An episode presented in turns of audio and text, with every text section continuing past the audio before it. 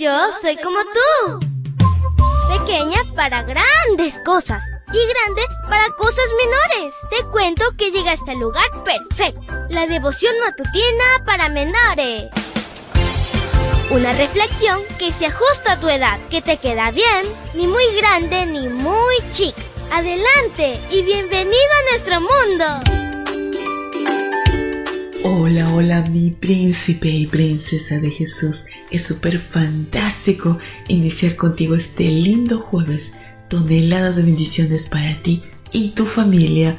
Te saluda tu amiga Linda. Y el versículo para hoy se encuentra en Zacarías 13:6. Búscalo en tu Biblia y lo lees junto conmigo. Dice así. Y si alguien le pregunta, pues qué heridas son esas que traes, en el cuerpo, él contestará, me las hicieron en casa de mis amigos. Y la historia se titula El sacrificio del rey.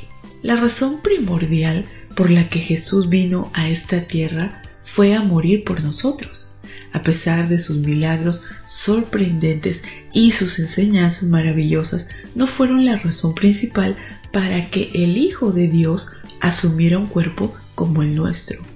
La muerte de Jesús en la cruz en el monte Calvario es la mejor manera de empezar a entender el amor de Dios sin palabras. Jesucristo vino a este mundo de maldad, dolor e injusticia para enfrentar esas mismas atrocidades que son consecuencias del pecado. De tal manera que se puso a nuestro nivel para ser no solo nuestro Salvador, sino también nuestro intercesor. Si bien es cierto que la muerte de Jesús era un hecho anticipado desde antes que apareciera la maldad, también es cierto que el enemigo se sobrepasó en cuanto al maltrato que le ocasionó. Después de todo, ¿qué sentido tenía maltratar, golpear escupir a alguien que ya había sido sentenciado a la muerte de cruz. La crucifixión implicaba traspasar las manos y los pies, pero herirle las sienes y el costado estaba de más. Sus sienes fueron traspasadas con la corona de espinas que le fue colocada en señal de burla por llamarse rey de los judíos. Su costado fue traspasado con el objetivo de asegurarse de su muerte.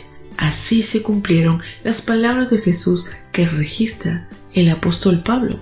Esto es mi cuerpo que por ustedes es partido. Hagan esto en mi memoria.